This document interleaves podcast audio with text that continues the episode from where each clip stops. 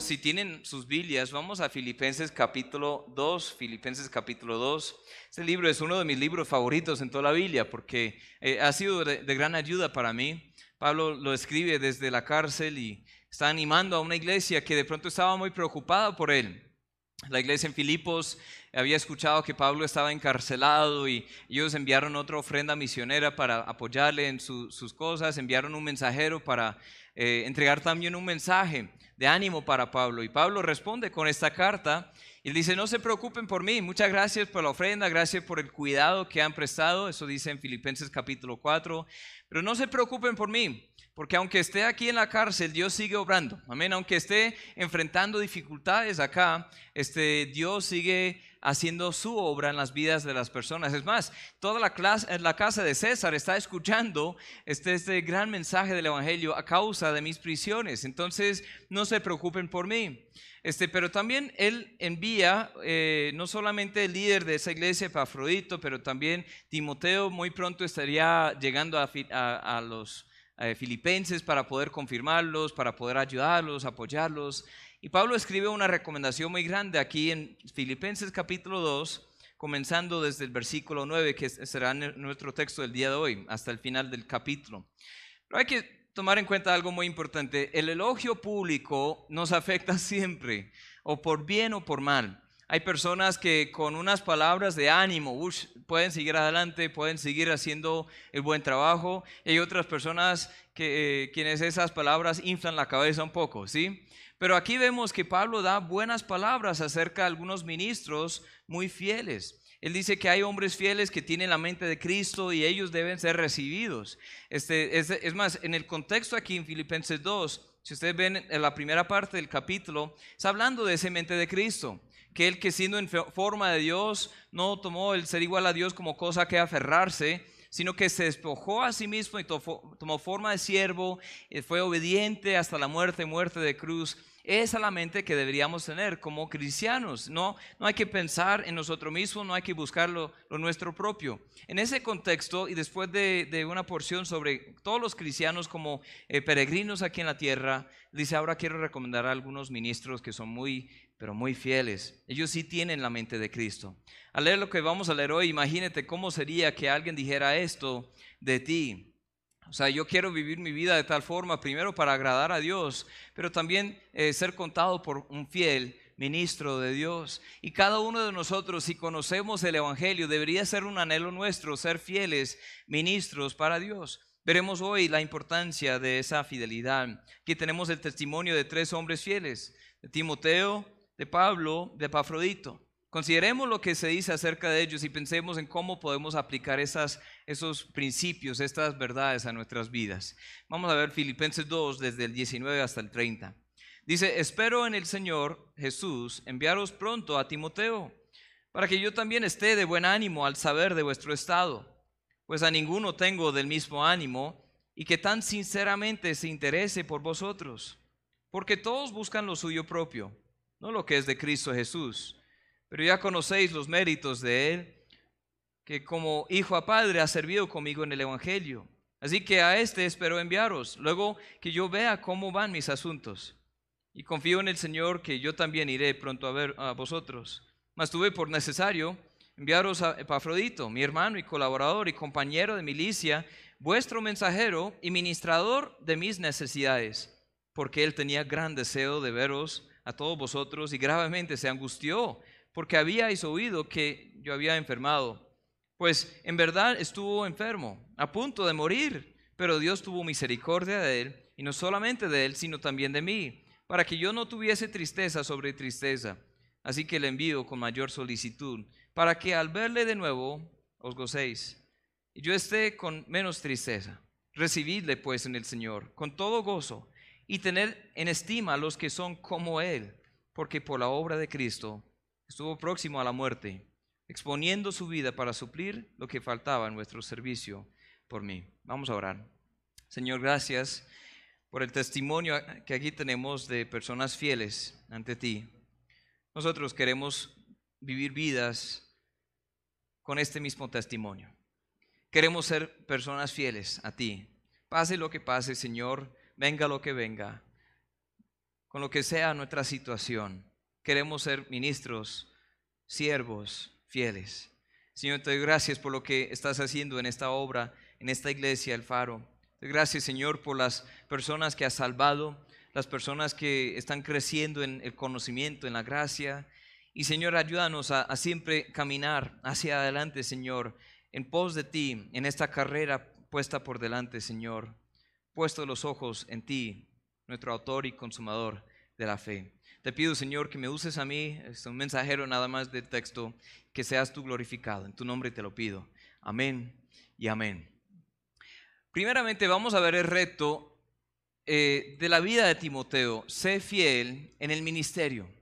Sé fiel en el ministerio en el que Dios te pone. Dice en Filipenses 2.19, espero en el Señor enviaros pronto a Timoteo. Este, yo quiero saber cómo están ustedes Dice luego, a ninguno tengo del mismo ánimo. A ninguno tengo del mismo ánimo y que tan sinceramente se interese por vosotros, por la iglesia. Todos buscan lo suyo propio, no lo de Cristo, pero ya conocéis los méritos de este joven Timoteo.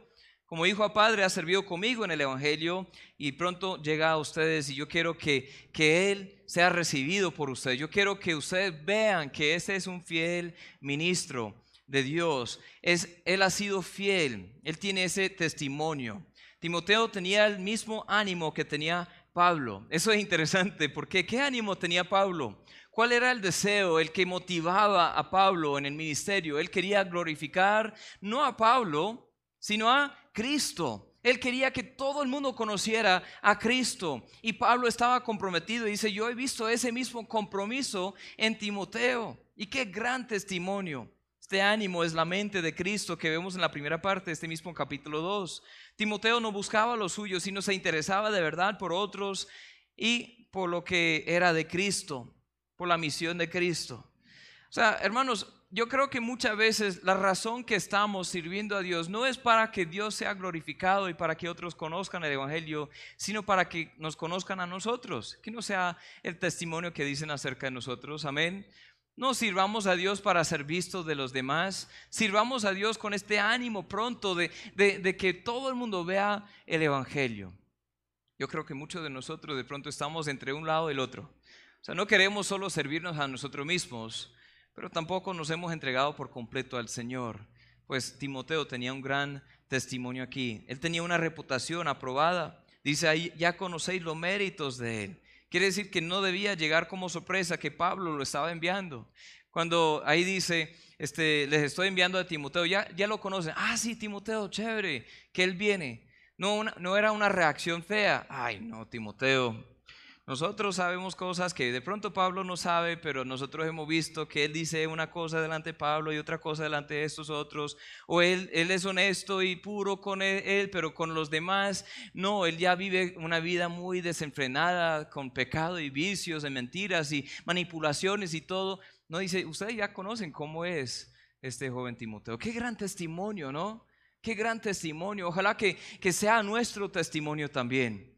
En 1 Corintios 4, 16 y 17 dice, por tanto, os ruego que me imitéis. Por eso mismo os he enviado a Timoteo, que es mi hijo amado y fiel en el Señor, el cual os recordará mi, proceder en Cristo de la manera que enseño en todas partes y en todas las iglesias. O sea, él tenía esa reputación por todas partes. En cualquier trabajo, cualquier labor y cualquier tarea, Timoteo era fiel.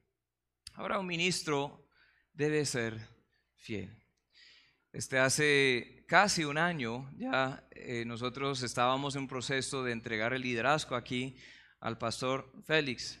Y pues eso me dolía mucho porque yo amo mucho a esta congregación, pero Dios también abrió la puerta para abrir otra congregación en el sur de la ciudad y pues los tiempos de Dios no siempre son nuestros tiempos. Mi deseo era quedarme aquí hasta, hasta tener que echar mis huesos, ¿sí? hasta, hasta morir. Era mi deseo, mi plan, mi intención, pero los planes de Dios eran diferentes. Pero así como Dios hace las cosas, ordena las cosas, Él puso un gran hombre aquí como líder de esta iglesia. Y doy gracias a Dios por tu, vida. Este, casi dije Timoteo, este, por Félix. Hay otros que también están sirviendo, están apoyando y yo veo eso, los que están predicando, están compartiendo esa carga. Pero ser pastor, ser líder de una iglesia no es fácil. ¿O es fácil para ti? ¿No? ¿No? o sea, uno carga las cosas, y, pero es, es mucho más fácil ministrar cuando no es conocido como un hombre fiel. Pero eso no solo es para el pastor. Yo cuando, cuando leo cosas así, yo pienso mucho en las personas que Dios ha puesto aquí en esta congregación y en otras Personas que fielmente están sirviendo, no buscan lo suyo, buscan lo de Cristo, no buscan edificarse a sí mismos, buscan edificar a otros y el reino de Dios. Y qué gran testimonio, qué gran testimonio. Esta mañana allá en la iglesia en Provenza, en la iglesia Ágape, estábamos estudiando este, ese capítulo primero, de Corintios 13. Y ahí hablábamos de que el amor no es egoísta. El amor no es egoísta, no busca lo suyo no busca lo suyo. Hermanos, yo creo que muchas veces nosotros caemos en la trampa de siempre buscar lo nuestro. En los matrimonios se manifiesta eso, en los ministerios, en la iglesia se manifiesta eso, obvio en el trabajo se manifiesta eso.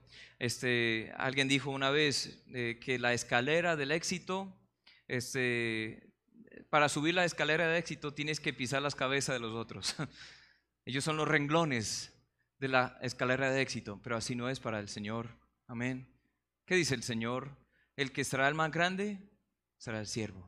Sea siervo de todos. Porque ese es el ejemplo que puso Cristo. Qué gran ejemplo. Iglesia, tomemos todos ese ejemplo, veamos cómo servir a los demás, cómo ser fieles, cómo tener la mente de Cristo, cómo buscar no lo nuestro, sino lo de otros, lo de Cristo. Seamos fieles ministros. Está ahí dice que uno eh, las calificaciones. En primera de Timoteo, Pablo escribe a este mismo joven, él dice, que será un anciano, obispo, pastor en la iglesia, debería cumplir con las, las cosas que realmente se exigen de todos los cristianos, pero debería ser un ejemplo en estas cosas.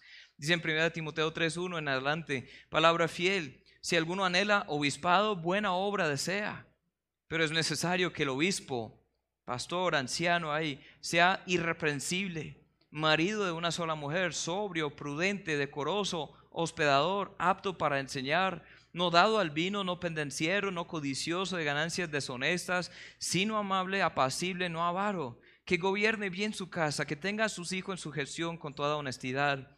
Pues el que no sabe gobernar su propia casa, ¿cómo cuidará de la iglesia de Dios? No un neófito, no sea que envaneciéndose caiga en la condenación del diablo. También es necesario que tenga un buen testimonio de los de afuera, para que no caiga en descrédito y en lazo del diablo. En pocas palabras, él dice, el que será un ministro debe ser un hombre fiel. ¿Fiel en qué? Fiel en su carácter. Eso habla en esa primera parte, fiel en su carácter, fiel en su servicio en la iglesia, fiel en su hogar y fiel en el mundo. ¿Somos personas fieles? ¿Somos personas fieles? Dices, no, es que yo no soy el pastor. ¿Saben que cada punto aquí que dice estos son los requisitos para el obispo, anciano, pastor, cada punto es algo que también dice en otros pasajes para cada cristiano. Deberíamos vivir irreprensiblemente, deberíamos ser sobrios y decorosos y prudentes y hospedadores y, debemos tener todas estas cualidades, deberíamos tener buenos testimonios. Somos fieles, hermanos, somos fieles. Timoteo, vemos el ejemplo de fiel en el ministerio. Pero también hay otro ejemplo que vemos en estos versículos, en Filipenses 2, volvamos ahí, Filipenses 2, 23 al 25, dice, así que, a este, o a Timoteo, espero enviaros, luego que yo vea cómo van mis asuntos, y confío en el Señor que yo también iré pronto a, vosotros, mas tuve por necesario enviaros a Pafrodito, etcétera, etcétera. ¿Qué está pasando aquí con Pablo? Él no se queja, ya había aclarado en el capítulo 1 que Pablo está en dónde? Encarcelado. Él está en la prisión. Dice, yo espero, yo espero ir también, pero tengo que ver cómo van mis asuntos. yo espero acompañarles muy pronto, pero estoy un poco eh, enredado, amarrado, encadenado con algunas cosas, literalmente, ¿no? estoy aquí, este, hay cosas que me impiden que vaya, pero pronto voy. Vemos que Pablo era fiel en las pruebas. Sé fiel en las pruebas que, que pasan en la vida. Sé fiel en las cosas, en las circunstancias adversas de nuestras vidas. estaba Pablo enfrentando una prueba presente, estaba en la prisión. A veces olvidamos que la gran mayoría de las epístolas, las cartas de Pablo fueron escritas bajo circunstancias pésimas, muy malas circunstancias. Este, al final de Hechos, nosotros vimos hace un, año, cuando estábamos terminando la serie del estudio de Hechos, vimos que Pablo estaba en la prisión o estaba eh, en una casa por cárcel, literalmente. Estaba esperando este, un tribunal delante del mismo César y no sabía cómo iría con esa cosa, pero estaba ahí, este, estaba con eh, supervisión de un soldado 24/7. Él estaba ahí siempre eh, encadenado a un soldado. ¿Y qué creen que hacía Pablo en ese tiempo? No estaba viendo Netflix. Él no estaba quejándose, llorándose llorando en una esquina. Él no estaba intentando pelear con el soldado. No vemos por lo que vemos ahí en la historia, él estaba compartiendo el, evangelio siempre con todos. Imagínense, eso eh, nosotros vimos hace un año acá en la iglesia El Faro que él tenía eh, una persona custodiándole que era de los élites, de los prisioneros élites, de los más graves. Y cada uno de ellos, cada ocho horas, tenía que cambiar de turno. Tres personas, día y noche, día y noche, día y noche.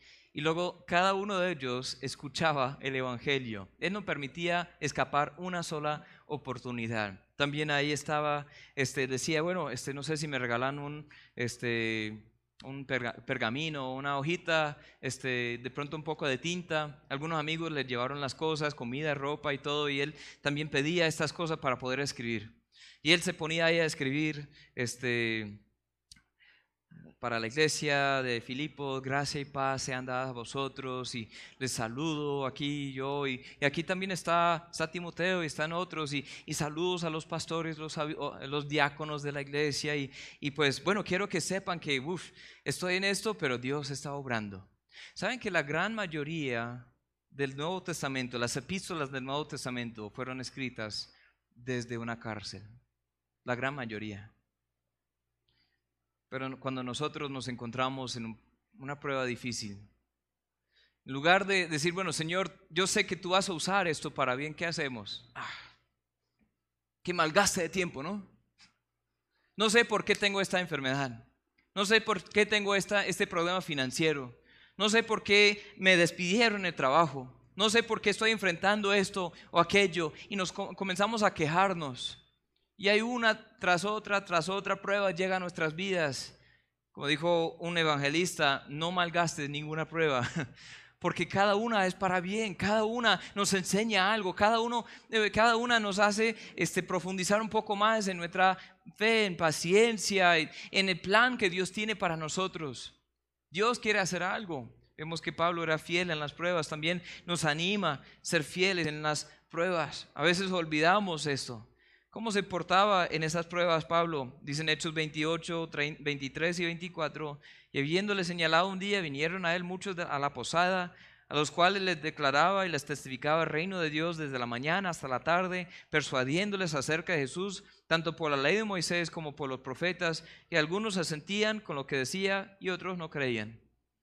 Él seguía predicando, compartiendo a todos los que escucharían. Somos fieles cuando llegan pruebas. Estaba confiado por total en el Señor, por su liberación. Él dijo a los filipenses, pronto voy a veros. Dijo en otro texto aquí en el mismo libro, yo, yo, yo creo que sí, yo salgo pronto. E, es más, yo espero ir, yo creo que sí voy a ir, este, no sé en qué elegir, estoy como entre dos lados, entre la muerte y la vida. Yo creo que voy a seguir viviendo porque es para provecho de ustedes. Este, no, no sé qué quiera del Señor, si Él quiere que me vaya, listo, estoy, estoy listo. Eh, para mí el vivir es Cristo, el morir es ganancia, pero yo creo que voy pronto para verlos. Yo no creo que Dios ha terminado conmigo. Y si me da la oportunidad, listo, estoy dispuesto. Hasta llegó al último paso de la vida, Pablo nunca dejaba de pensar en el próximo paso. Dice en Filipenses 3:13, hermanos, yo mismo no pretendo haberlo alcanzado, pero una cosa hago, olvidando ciertamente lo que queda atrás y extendiéndome a lo que está adelante, prosigo a la meta, al premio del supremo llamamiento de Dios en Cristo Jesús. Qué gran testimonio, ¿no? Yo me desanimo a veces con las cosas más mínimas de la vida. Yo veo el ejemplo de Cristo principalmente, pero también de sus siervos, como eran fieles en las pruebas. Yo digo, Señor, esta prueba que estoy enfrentando no es nada, no es nada. Vamos a 2 de Corintios capítulo 8, vayan ahí conmigo si tienen sus Biblias. 2 de Corintios capítulo 4, perdón. Versículo 7 en adelante. Segundo de Corintios 4, del 7 en adelante. Dice así, pero tenemos este tesoro en vasos de barro, para que la excelencia del poder sea de Dios y no de nosotros. Que estamos atribulados en todo, mas no angustiados, en apuros, mas no desesperados, perseguidos, mas no desamparados, derribados, pero no destruidos llevando en el cuerpo siempre y por todas partes la muerte de Jesús, para que también la vida de Jesús se manifieste en nuestros cuerpos. Porque nosotros que vivimos siempre estamos entregados a muerte por causa de Jesús, para que también la vida de Jesús se manifieste en nuestra carne mortal. De manera que la muerte actúa en nosotros y en vosotros la vida. Pero teniendo el mismo espíritu de fe, conforme a lo que está escrito, creí por lo cual hablé, nosotros también creemos, por lo cual también hablamos. Sabiendo que el que resucitó al Señor Jesús, a nosotros también nos resucitará con Jesús y nos presentará juntamente con vosotros. Porque todas estas cosas padecemos por amor a vosotros, para que abundando la gracia por medio de muchos, la acción de gracias sobreabunde para la gloria de Dios. Por tanto, no desmayamos antes, aunque este nuestro hombre exterior se va desgastando, el interior, no obstante, se renueva de día en día, porque esta leve tribulación momentánea produce en nosotros un cada vez más excelente y eterno peso de gloria. No mirando nosotros las cosas que se ven, sino las que no se ven. Las cosas que se ven son temporales, pero las que no se ven son eternas. Wow. Esa era la perspectiva de Pablo. Digo, sí, a veces hay que enfrentar cosas feas, difíciles. Y vamos a enfrentar esas cosas. El Señor nunca nos prometió una vida fácil aquí en la tierra, pero prometió estar con nosotros en medio de todo. Amén. Él nunca dijo, aquí cuando uno está con Cristo siempre va a tener muchísima plata, siempre va a tener perfecta salud, siempre va a tener este, este, todo excelente, nunca va a perder el trabajo, nunca va a perder su casa, nunca va a tener problemas de este, de otro. No dijo eso, dijo antes, ustedes sí van a tener problemas, sí van a tener situaciones adversas y difíciles, pero yo estaré con ustedes en medio de todo.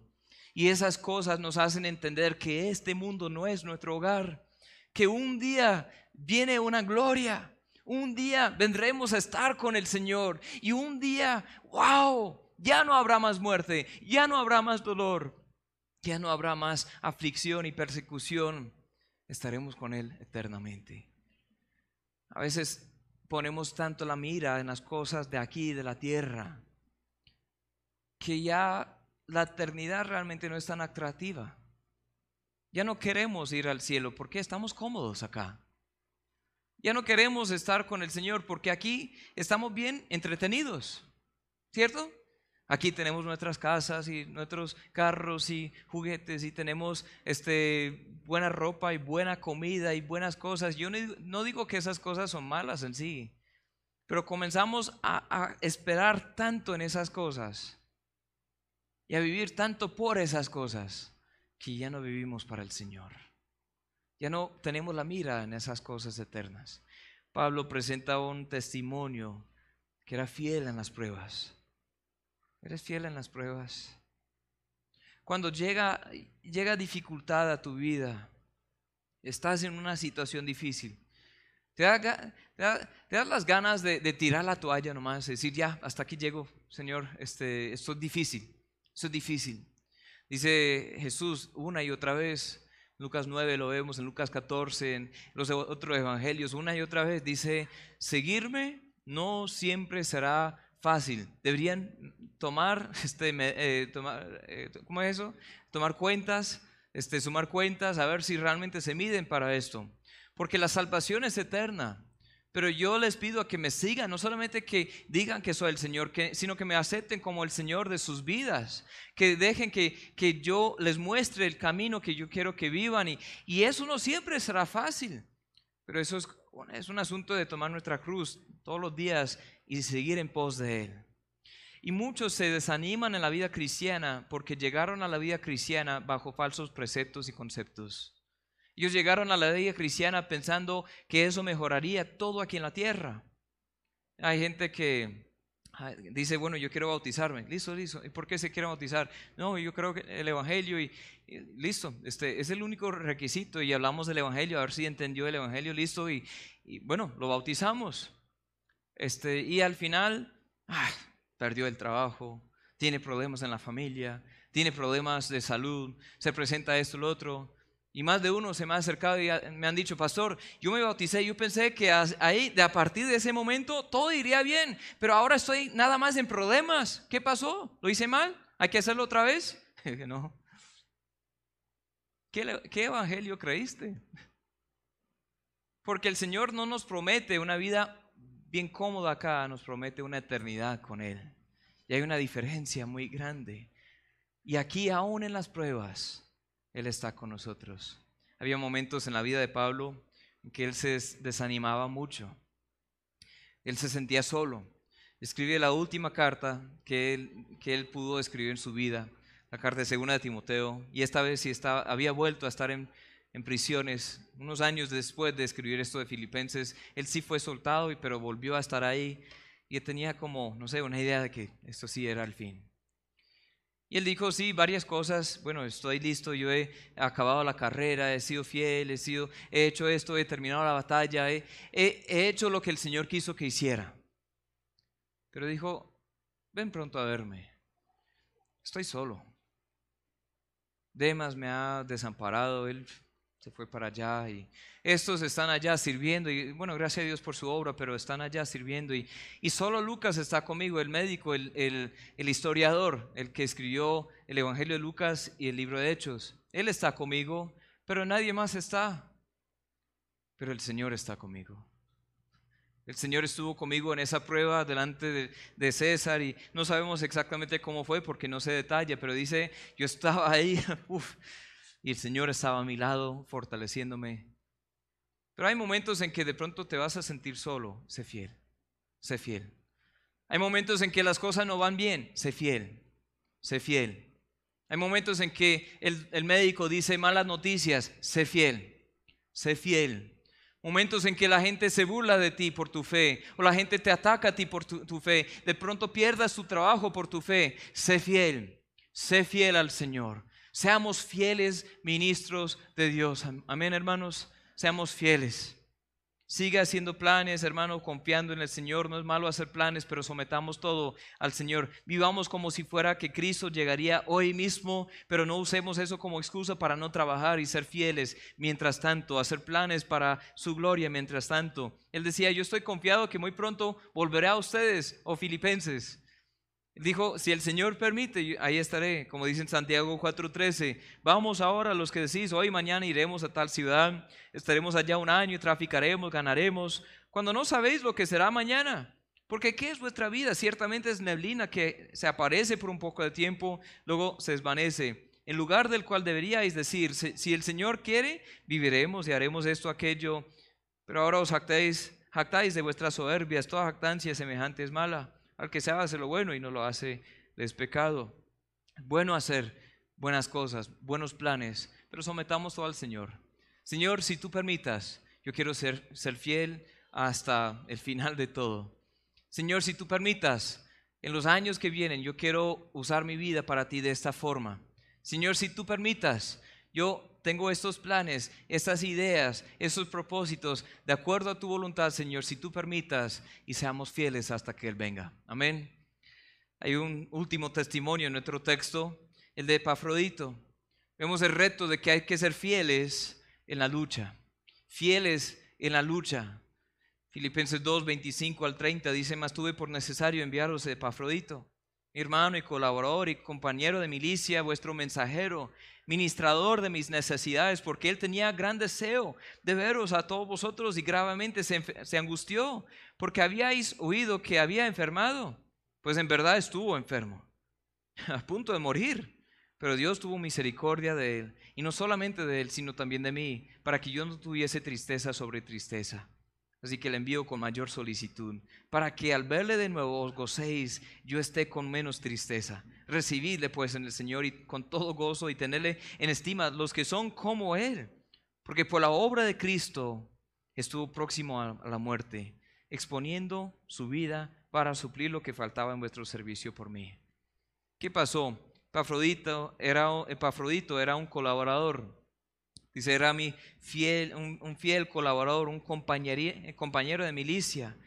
Dice en Filipenses 4, 18 que él entregó una ofrenda a los filipenses. Eh, pero todo lo he recibido, dice, tengo abundancia, estoy lleno habiendo recibido de Epafrodito lo que enviasteis, olor fragante, sacrificio acepto, agradable a Dios. Él era un fiel ministro en esa lucha. muchos creen que este era, era, el mismo pastor de la iglesia de los filipenses, uno de los pastores, de los líderes fieles y y ahí él fue enviado en esta misión de, de Filipos hasta Roma, un viaje bastante largo. Tenía cartas o tenía palabras de la iglesia, tenía una ofrenda de la iglesia, de pronto era dinero, de pronto era comida, de pronto era ropa, no sabemos exactamente, pero ellos querían colaborar con las necesidades del misionero y Epafrodito era el mensajero indicado para la hora. Este pastor no tenía un trabajo fácil, pero era fiel en esa lucha. Epafrodito era un compañero de milicia, ¿Qué se requiere un soldado? Dice en 2 de Timoteo 2, 3 y 4, tú pues sufre penalidades como buen soldado de Jesucristo. Ninguno que milita se enreda en los negocios de la vida a fin de agradar a aquel que lo tomó por soldado. Así tenía la mentalidad, un compañero de milicia dijo, yo soy un soldado de Jesucristo, yo voy a ser fiel a pesar de lo que llegue a mi vida. Este hombre de Dios sufría mucho por la causa, sufría por su Señor, Dice que estaba enfermo, la iglesia escuchó de eso, estaba preocupada por él. Luego dice que estaba próximo a la muerte. Casi se murió por la obra. Pero hay fiel, hay fiel, fiel, fiel. Pafrodito era un mensajero fiel. Tenía un mensaje para entregar a Pablo y hacía todo lo posible para hacer que ese mensaje llegara al destino. Nosotros también tenemos un mensaje para entregar. Amén. Dice en Marcos 16, 15, Jesús les dijo, id por todo el mundo y predicad el Evangelio a cada, a toda criatura, a cada persona aquí en la tierra, a toda criatura. Id por todo el mundo y predicad el Evangelio a toda criatura. Dios nos encomendó este Evangelio, hermanos. Dios nos encomendó las buenas nuevas de la salvación y dijo, el destinatario es aquel persona. En Guinea, ¿cómo era el país, hermano? Ese mismo país, Guinea, Bissau, Bissau, sí, algo así, con B, larga, ¿sí? Guinea, Bissau. Les voy a confesar algo, hermanos. Yo estudio mucho la, eh, la, la geográfica, ¿sí? Geografía, gracias. Uy, me volví gringo. Yo estudio eso, oro por el mundo, oro por los países. Yo he visto listado de los países, he orado por eso, pero tampoco conocía ese país, hermano. Yo, hoy fue la primera vez que escucho eso. Y es una población como el tamaño prácticamente de nuestra área metropolitana. O sea, al ver a, las personas aquí, uno sale, este, sale al centro y ver tantas personas pasando. Nosotros en, camino para, para acá eh, salimos de Provenza, venimos corriendo en la camioneta, pues no a pie, pero en la camioneta y pasamos por el parque de los niños ahí y que vimos, uf, un montón de gente ahí jugando, tomando, haciendo deporte, este, habían unos eventos, unas carpas. Al pasar a esas personas nos damos cuenta que ellos también necesitan el Evangelio. Algunos de pronto ya lo conocen. Hoy, más que nunca, el Evangelio es accesible para los bumangueses. Gracias a Dios por eso. Pero aún así hay muchos que no han oído. Es como decir, Dios escribió una carta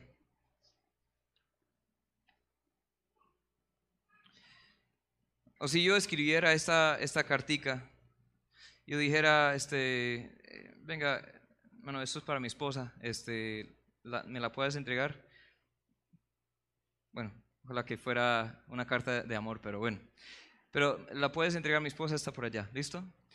Y sería como si, si Félix se sentara, dijera, uy, pero qué bonita esta carta.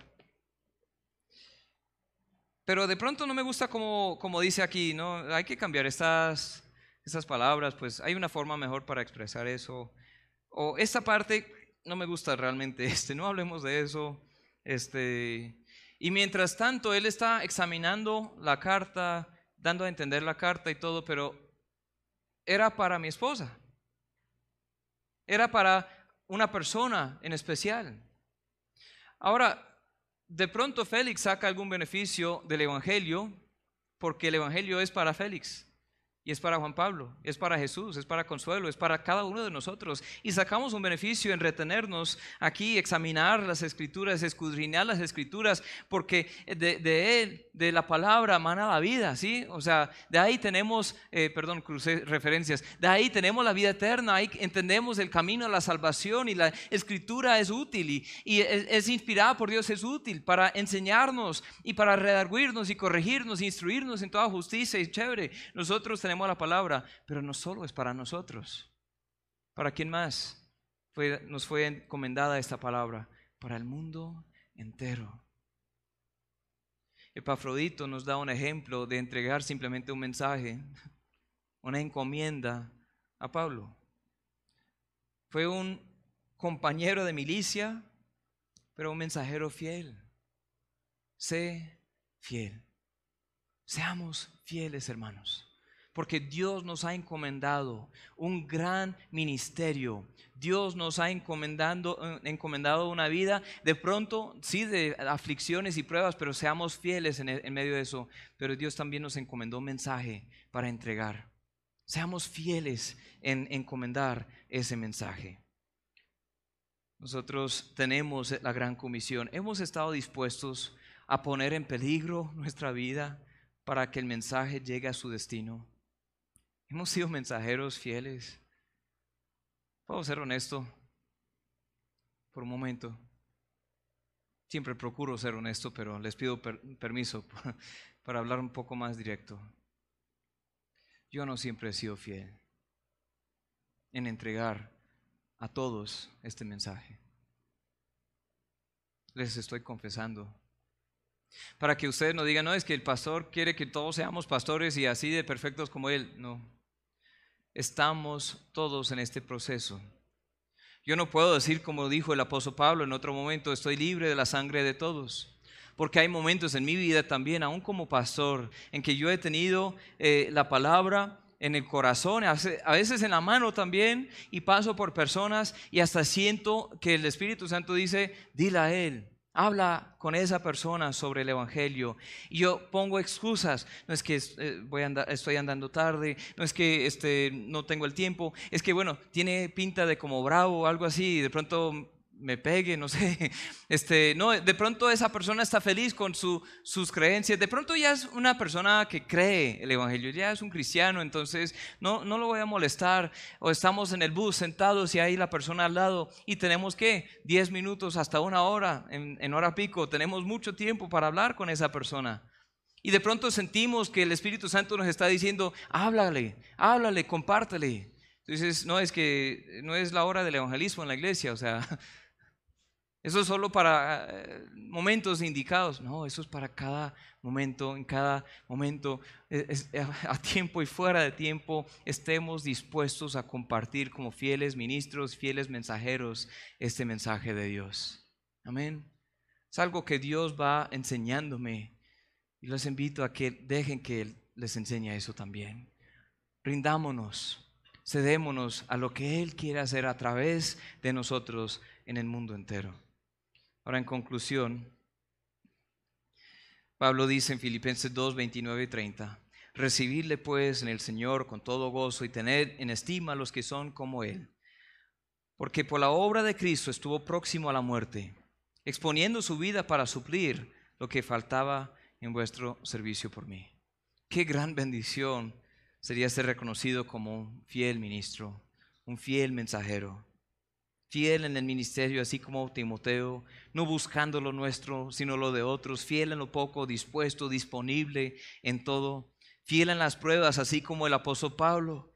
Pase lo que pase, siempre confiando en el Señor, que Él está obrando a pesar de lo que vemos. Él es soberano, Él, es, eh, él tiene su providencia que ordena las cosas para bien en cada circunstancia. Fiel en la lucha, así como Parrodito, haciendo todo lo posible para entregar el mensaje que nos fue encomendado. Vivamos una vida de fidelidad, hermanos. Seamos fieles. Tú dices, no, es que mi ministerio no es tan grande, no importa sé fiel con ese ministerio.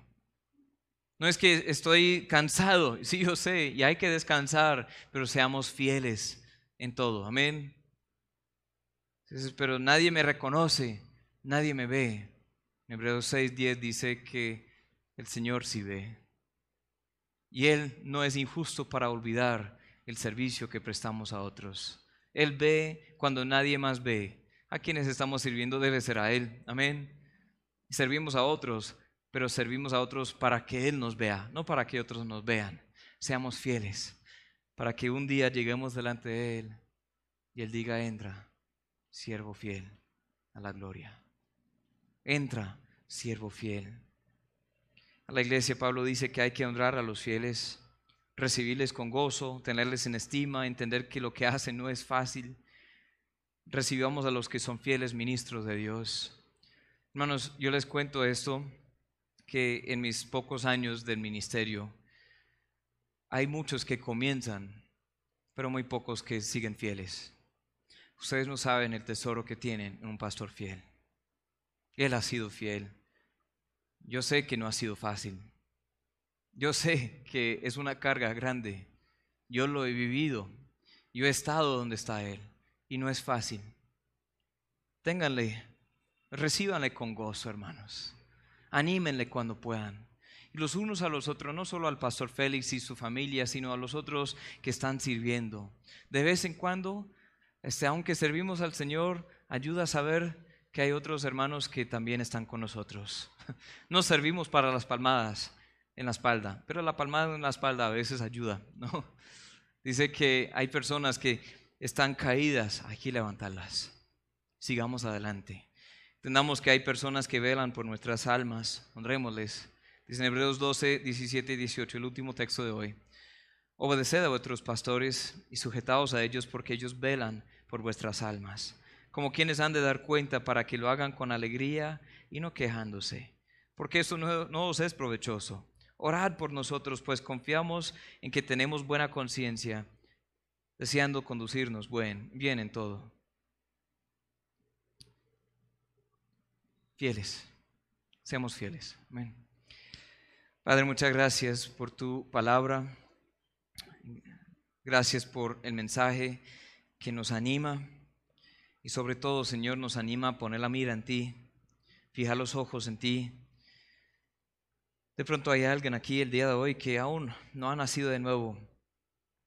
Está procurando ganarse la salvación con su fidelidad. Está procurando ganar tu favor por ser una buena persona o por limpiar sus vidas y reformar todo. Pero sabemos que esa, esa intención está en vano. Ese deseo, Señor, siempre nos quedará vacíos.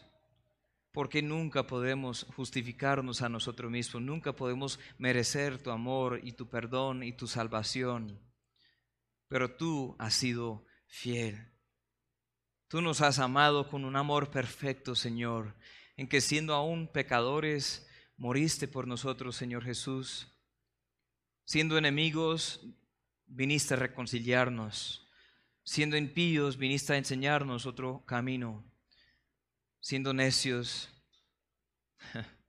has sido tan paciente y misericordioso para con nosotros. Y Señor, ese mismo amor, esa misma fidelidad queremos reflejar ahora. Somos salvos no por lo que hacemos, sino por creer en lo que hiciste, Señor Jesús. Pero ahora queremos seguirte con nuestro todo. Nos amaste primero, pero ahora te queremos amar a ti.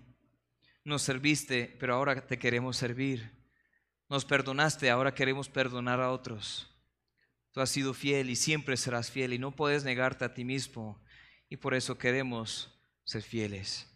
Aún en los días en que no lo somos, Señor, estás ahí con una mano extendida, esperándonos a que volvamos a ponernos sobre los pies. Sigamos adelante, Señor. Seamos fieles ministros, fieles mensajeros y fieles misioneros en esta obra que nos has dado. En tu nombre te lo pido. Amén.